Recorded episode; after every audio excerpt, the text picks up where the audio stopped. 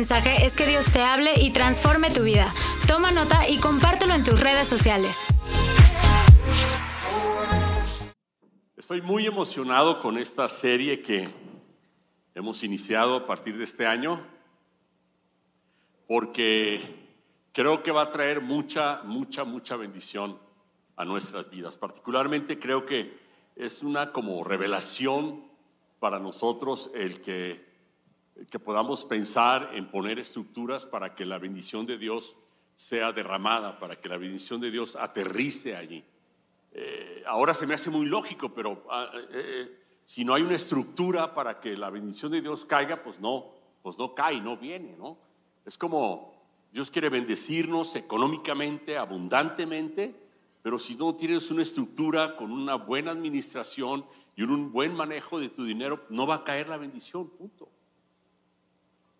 Si quieres la bendición de Dios en cuanto a su revelación, que Él te hable, que Él te, que Él te diga cosas de su sabiduría, pero tú no tienes una estructura en el que vas a su palabra y buscas su sabiduría, pues no va a caer. Y por eso me emociona mucho, es como es como estamos poniendo unas bases, armando unas bases cada domingo de esta serie para que ahora tengamos una estructura específica para que caiga la bendición de Dios. Y porque Dios quiere bendecirnos. Esto es lo más maravilloso. Él nosotros queremos la bendición de Dios. Él quiere bendecirte. Él ansía bendecirte. me encanta el Salmo 60, ¿qué? 81, 10. Dice, yo soy el Señor tu Dios que te sacó de la tierra de Egipto. Abre bien la boca y te la llenaré. Este versículo me, me, hizo vibrar. Abre la boca, yo te la lleno. Pon tu estructura, yo hago caer ahí la bendición. Haz como deben ser las cosas y yo voy a bendecirte ahí. Eso es lo que está diciendo. Yo quiero hacerlo, dice el Señor. Entonces no es porque a ver si viene la bendición, a ver si cae la bendición, a ver si me bendice. Él quiere hacerlo. Él quiere hacerlo. Yo me fui el primer domingo cuando escuché este salmo y dije, ah, Señor, tú quieres bendecirme. Tú eres el que quiere bendecirme. No solamente que yo lo deseo, que yo tenga que hacer algo para tú quieres hacerlo. Entonces, vimos, eh, y, por cierto, van a ser una por una prácticas y estructuras que vamos a estar platicando todos estos domingos para que salgas de aquí y digas, ok, esta estructura en mi vida la voy a armar de esta manera, la voy a hacer de esta manera para que caiga la bendición de Dios. Entonces, no solamente son mensajes informativos, ungidos, interesantes, padres, son, son mensajes para que salgas de aquí diciendo, esto es lo que tengo que hacer para que caiga la bendición en mi vida. La semana pasada vimos acerca de la práctica de buscar la presencia de Dios para que caiga su bendición en nuestras vidas. Y hoy, hoy vamos a hablar acerca del cansancio, el agobio y el estrés. A lo mejor alguno de ustedes sufre con alguna de estas cosas, a lo mejor nadie, pero hoy vamos a hablar acerca del cansancio, el agobio y el estrés. Eh, eh, es lo que, es lo que caracteriza nuestras vidas. Llevamos unas vidas de, de tales inquietudes y tal afán que estamos estresados siempre, que estamos, que estamos inquietos, que estamos afanados. Y esa no es la vida que Jesús nos invita a vivir, es la verdad.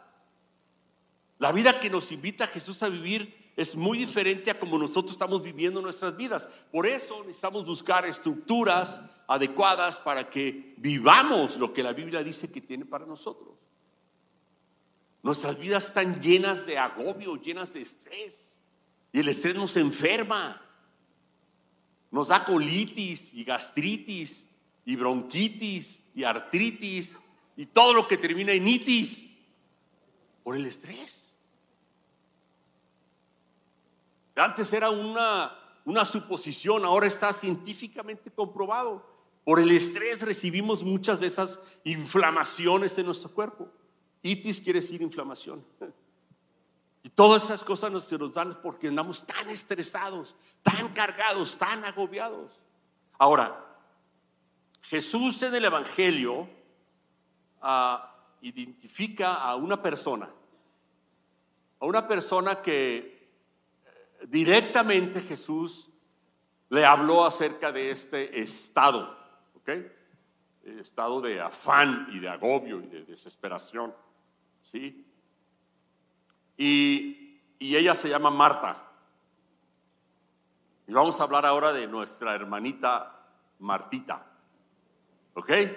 Pero una cosa importante, todos somos Marta. O sea, no pienses en algo externo como ella, como a ella le pasa. Todos somos Marta. ¿Ok? Todos, eh, todos nos proyectamos en esta vida. Ya, ya, saben el pasaje que voy a citar, ahorita se lo cito. Pero todos nos proyectamos en esta vida, en la vida de esta hermana, de esta chava. Todos. Y, y vamos a ver cómo es que Jesús quiere que vivamos una vida pues completamente diferente. Miren, en Mateo 11, 28, 28 al 30, dice así, dice, vengan a mí todos los que están cansados y agobiados, y yo les daré descanso. Carguen con mi yugo y aprendan de mí, pues soy apacible y humilde de corazón, y encontrarán descanso para su alma, porque mi yugo es suave y ligera mi carga. La vida con Jesús supone una vida de descanso.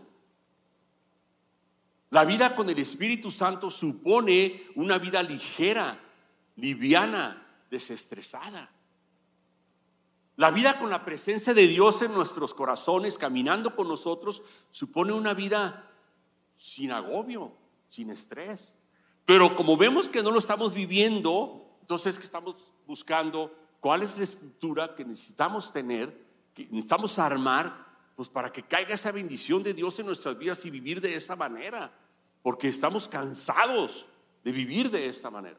Esto es lo que caracteriza nuestras vidas, estrés, agobio, desesperación. Ahorita vamos a ver más que esto. Entonces Martita, la hermana Martita, vamos a ver cómo lo describe Lucas, ¿ok?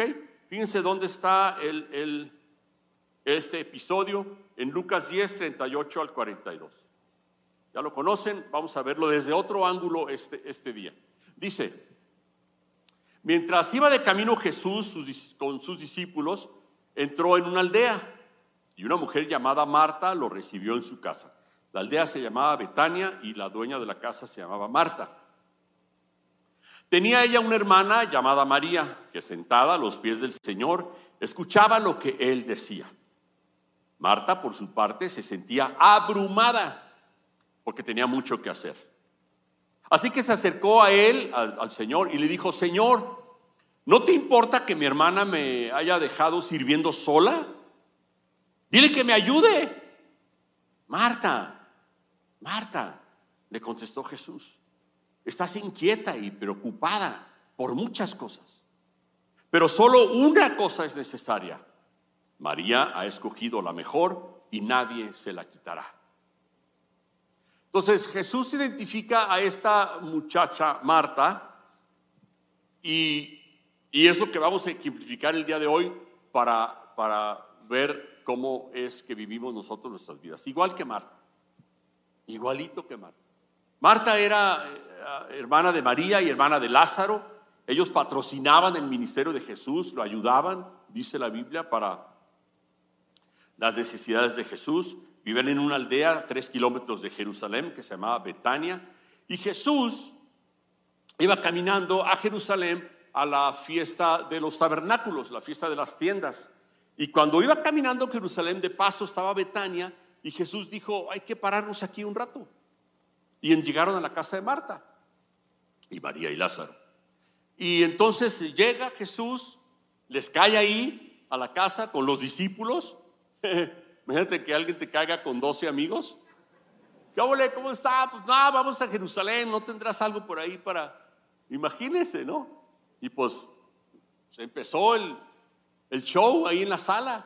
Entonces María ve, María ve que llega Jesús y agarra una silla y se sienta con Jesús a disfrutar de su presencia y qué bueno que pasaste por aquí, qué chido, ¿cómo vas? Y empezaron a platicar, ¿cómo te ha ido? ¿Cómo te fue con los fariseos? Qué enfadosos, ¿verdad? Sí, no, enfadosísimos. Nada reciben, les comparte uno y no abren su corazón. Y, y oye, y supe que un endemoniado, no, sí. Ay, Jesús y María platicando, Padre, ahí. Y Marta, Marta no. Marta vio que llegó Jesús y rápidamente dijo a preparar algo, ¿no? Y qué padre, está bien. Pero Marta corría hacia la cocina y luego corría hacia la sala y, ponía los manteles y los cubiertos y luego iba y checaba la cochinita pibil a ver si ya estaba y luego regresaba para acá y luego regresaba para allá y en todos sus, caminos que hacía veía que María estaba platicando con Jesús. y díganme si no ha sentido eso que sintió Marta ahí, ¿no? Yo sí lo he sentido muchas veces. Y ustedes también, nomás que son unos mentirosos. Pero Marta lo que sintió fue, o sea, yo estoy sirviendo y tú estás ahí sentada. Aragana. No mueves un dedo. Yo voy y vengo, ya puse la mesa. Llegó Jesús con 12 amigos y yo me estoy esforzando y afanando y sirviendo. La risa que le da. y tú no haces nada. Y luego pasaba y la veía y dice, ahorita se va a levantar a ayudarme seguramente le va a caer el 20 y se va a venir a echarme la mano. Y pasaba Marta otra vez y María seguía clavada con Jesús. Y pasaba otra vez Marta y María y Jesús tampoco se daba cuenta. Ellos estaban ahí platicando. Entonces Marta se desespera, como yo. ¿Quién más? Eso. Bien. Ya algunos el Espíritu Santo les habló que no sean mentirosos. Y entonces Marta se desespera. entonces dice, dice, ¿dónde está? Dice que, que Marta va con Jesús y le dice, Señor, ¿no te importa que mi hermana me deje sola sirviendo? Dile que me ayude. O sea, Marta va y le da órdenes a Jesús, me da una risa eso. A ver, Jesús, ven, hazme un favor. Dile a mi hermana, o sea, ella va y le da órdenes a Jesús. Qué loco, ¿no? Así somos, así somos, Martas. Marta, Marta. Dile que me ayude. Entonces Jesús le dice, Marta, Marta, relájate, tranquila.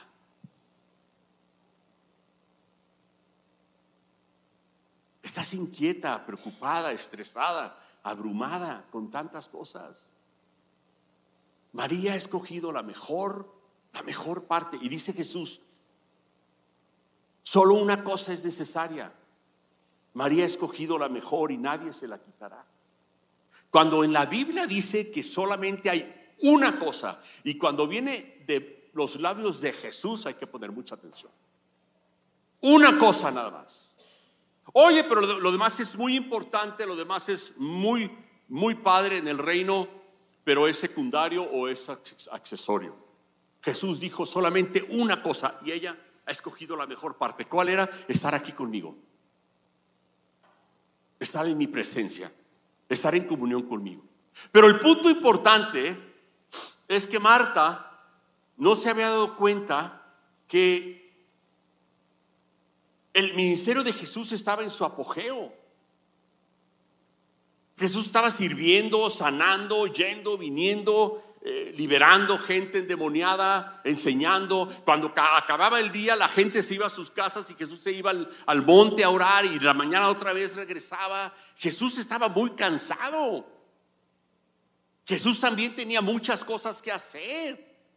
Pero el punto que yo quiero resaltar aquí, y esto es lo que me interesa mucho, es que Jesús va a Jerusalén y llega y pasa por Betania y dice, ah, voy a llegar aquí.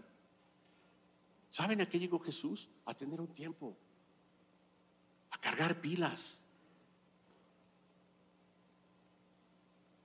a platicar con sus amigos. Lo que le está diciendo Jesús a Marta es, hey, Marta, cálmate, relájate. No vine a cenar. No me interesa la cena, dijo Jesús. Si yo quisiera una cena, yo lo organizo, dijo Jesús. Pedí de comer a cinco mil el otro día. Convertí un vino buenísimo en una boda. Si yo quisiera eso que tú estás haciendo, yo lo haría. Pues yo te lo diría, no quiero eso, Marta. Quiero que vengas aquí, como María. Quiero que estés conmigo. Ahora, que hay algo bien delicado, lo tengo que decir porque lo siento fuertemente, porque muchas veces servimos a Dios y nos afanamos en el servicio. a Dios. Aparte de todos los afanes que tenemos y, los, y las preocupaciones en nuestra vida y en nuestro negocio, trabajo, economía, lo que tú quieras. Pero Marta está sirviendo a Dios. Está tratando de agradarle. Y Jesús le dice, no me interesa la comida. O sea, qué gacho. Porque estaba sirviendo. ¿Y a poco no? Cuando servimos a Dios creemos que somos, o sea, wow, ¿no? La verdad. Qué silencio. Cuando servimos a Dios, y Jesús le dijo, no me interesa. Si eso quisiera, yo lo haría, no me interesa. Pobrecita Marta. Entonces Jesús decide tomar un tiempo tomar un tiempo fuera, cargar pilas, separarse, detenerse un momento de todo lo que está haciendo, de todo lo que anda haciendo. Sabía que venía a, Jerusalén a la fiesta de los tabernáculos, en donde se armó también un refuego ahí con la gente en contra de él. Entonces Jesús dice, a ver, voy a ir con mis amigos a totorear. Voy a ir a estar un rato ahí con ellos. Y eso es lo que no capta Marta. Y lo que Jesús le está diciendo es, necesitas relajarte. Y lo que yo siento en mi espíritu que Dios nos está diciendo es, necesitamos relajarnos.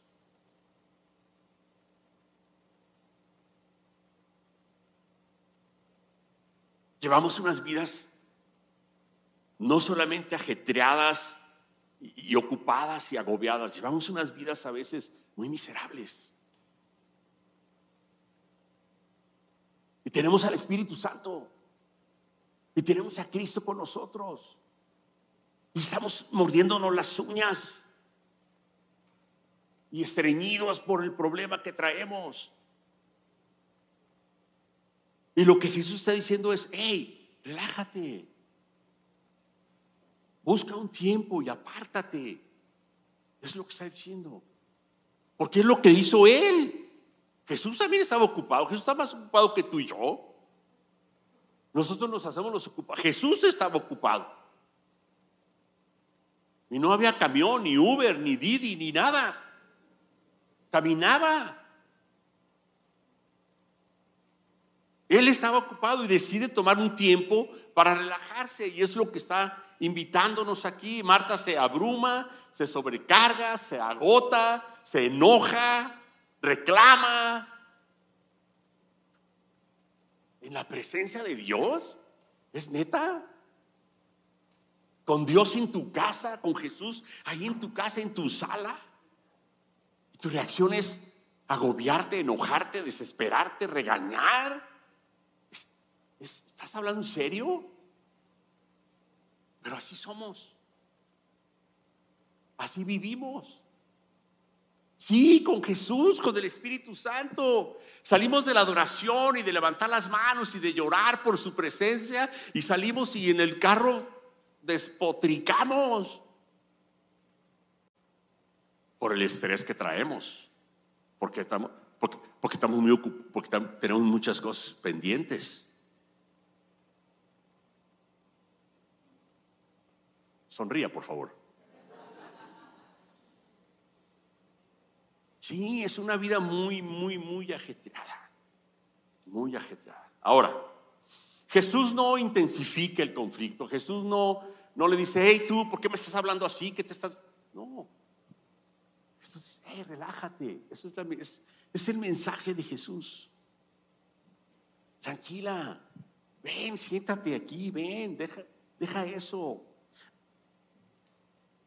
Muchas veces hacemos cosas que Jesús nos, nos ha mandado hacer. Jesús no nos mandó a hacer ciertas cosas. Y ahí andamos nosotros, para ir para abajo y haciendo y sirviendo. Y, ¿eh? Ni siquiera nos lo mandó a hacer. Y necesitamos un antídoto para vivir una vida así más relajada. Y el antídoto creemos que es tener todo en orden, todo No. El antídoto es ir a su presencia, ir a donde Él está, escoger lo más importante, tener un tiempo fuera, relajarnos y apartarnos.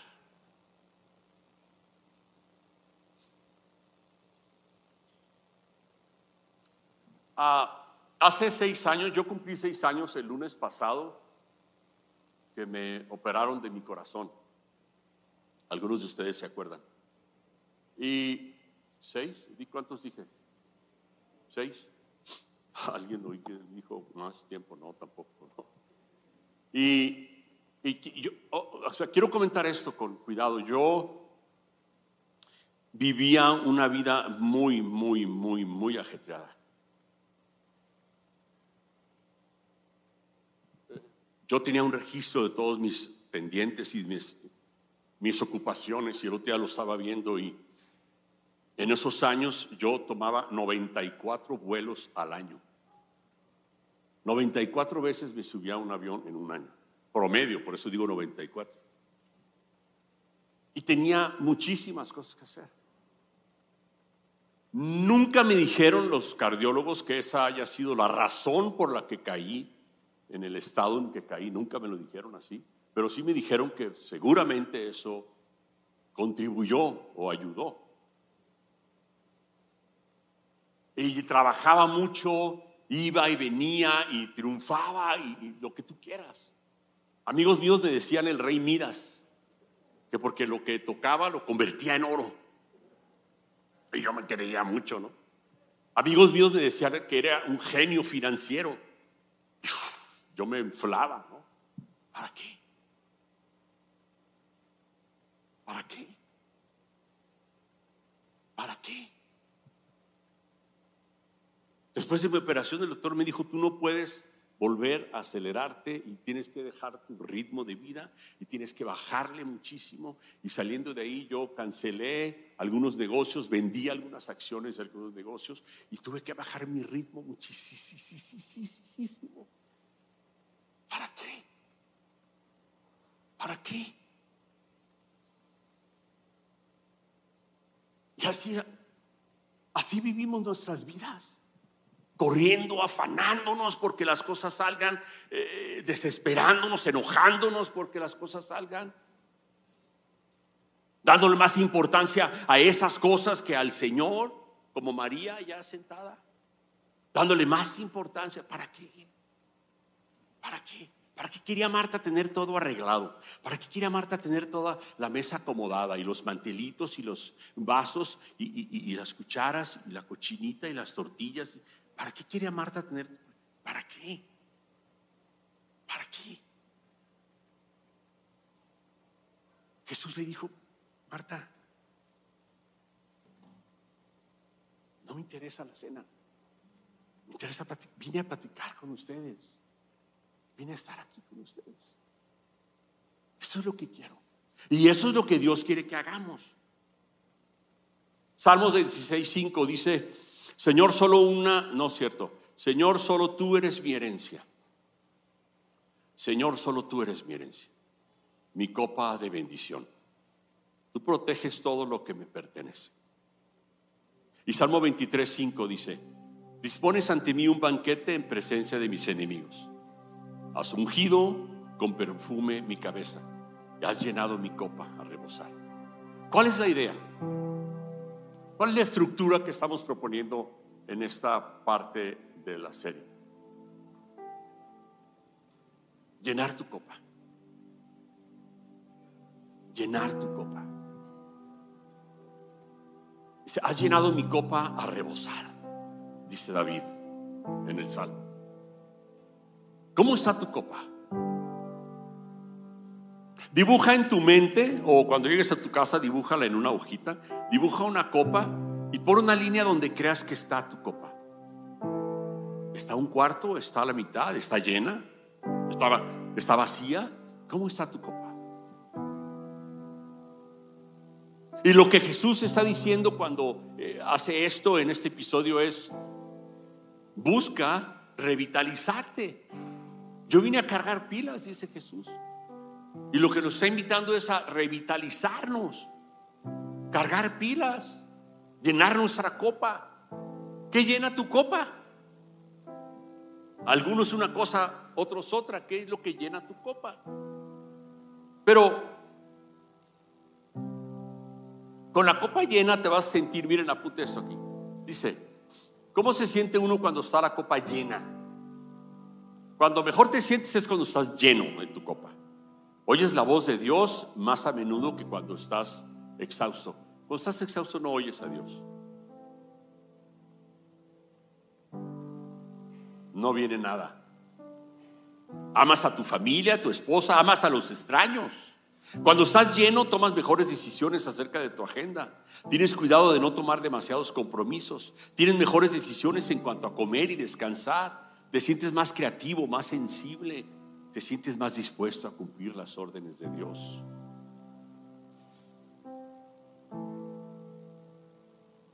¿Y cómo te sientes cuando tu copa está vacía? La primera, la primera palabra que sale de tu boca es resentimiento. Como Marta. Se enojó. Nos sentimos molestos con algo o con alguien, igual que Marta. Salimos y le reclamamos a Jesús y amenazamos a, los, a las Marías, resentidos, irritables. Algunos de nosotros nos irritamos fácilmente cuando nos agotamos. Algo pequeño sale mal y nos saca de quicio. Le gritamos a nuestro cónyuge, perdemos los nervios en el trabajo, pateamos al perro. No nos aguantan, no nos aguantamos ni nosotros a veces. Puro mentiroso. Ah, alguno, algunos verdaderos, algunos honestos, uno que otro. Así se ve nuestra vida. Ahora, ¿cuál es el punto más importante? ¿Qué llena tu copa? ¿Qué es lo que va a llenar tu copa? Obviamente lo primero es el tiempo con Dios. El tiempo con Dios es lo, lo más importante, como dijo Jesús. Tu tiempo con Dios. Eso llena tu copa. La alabanza, la adoración, la meditación, la reflexión. Eso llena tu copa. Y puede haber muchas cosas pasando, pueden haber muchas Martas corriendo. Y tú estás como María con Jesús. Estás alabando, bendiciendo, adorando. Llena tu copa. Y a lo mejor otras cosas que cada quien busca para recrearse, para revitalizarse, para, para cargar pilas, lo que tú sientas. Caminar, admirar la naturaleza. Una de las cosas que más me revitaliza a mí, eso es cada quien personal, a mí lo que más me revitaliza, una de las cosas que es sentarme al torno de una mesa con gente a platicar. Hablar, hablar, hablar. He pasado 13 horas sentado en una mesa platicando. 13 horas. Puro chisme. ¿Y ya supiste? No es cierto. Uno que otro.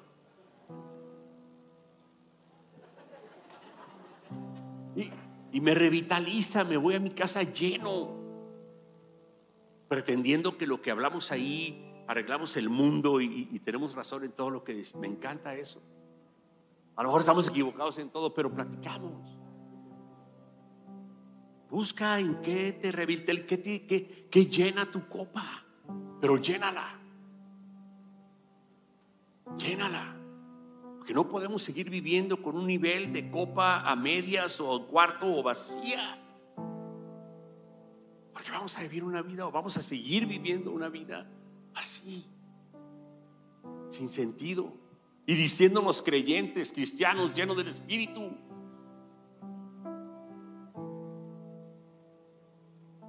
Entonces el primer paso es aprender a llenarla, hacer una valoración. ¿Dónde está mi copa? ¿Dónde está tu copa? Y buscar llenarla.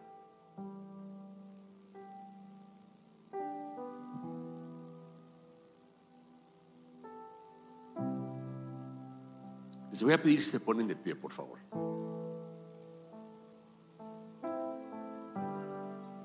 Probablemente haya aquí en este lugar, este día, personas que vienen por primera o segunda vez y, y, no saben mucho de todo esto de, de llenar la copa, de estar con Jesús, de la palabra de Dios y todo esto. Probablemente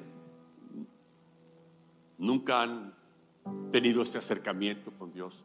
Y yo quiero invitarlos a que tomen una decisión el día de hoy. Si tú nunca has reconocido a Jesús como tu Señor y tú nunca has decidido seguirlo y que Él sea el que gobierne tu vida y quieres hacerlo el día de hoy, quieres aceptar a Cristo y llevar una vida diferente a partir del día de hoy.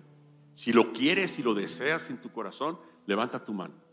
Si hay alguien que, que dice, nunca he estado en esta situación, nunca han orado por mí, nunca he aceptado a Cristo, nunca he hecho esta oración. ¿Hay alguien que le interese? ¿Nadie? ¿Todos son como Marta? Ay, perdón, como María. Sí. ¿Todos? Qué bueno, qué padre. Gloria a Dios. Bueno, cierre sus ojos. Voy a voy a orar por ustedes.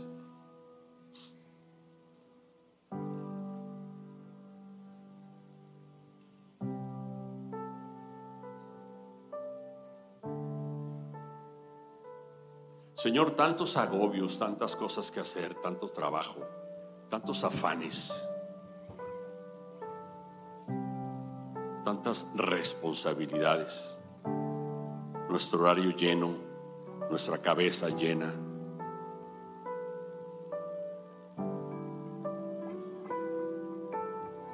Y todo esto nos, nos aleja de ti. Nos aleja porque llegamos a considerar más importante el servirte o el estar muy ocupados, o llegamos a distraernos con tanta, con tanta ocupación y nos aleja de ti. Gracias Espíritu Santo porque hoy nos quieres enseñar que, que es nuestra tarea y nuestra voluntad el llenar nuestra copa. Padre, yo oro para que nuestra copa sea llena, llena a rebosar.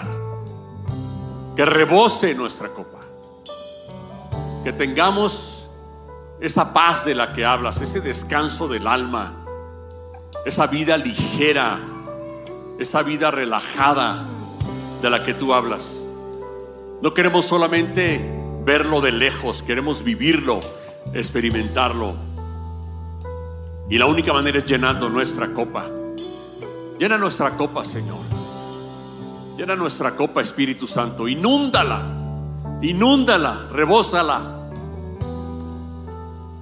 Porque queremos más y más de ti, Señor. Queremos conocerte más y más. Queremos experimentarte más y más. Queremos vivirte más y más, Señor. En el nombre de Jesús. Amén.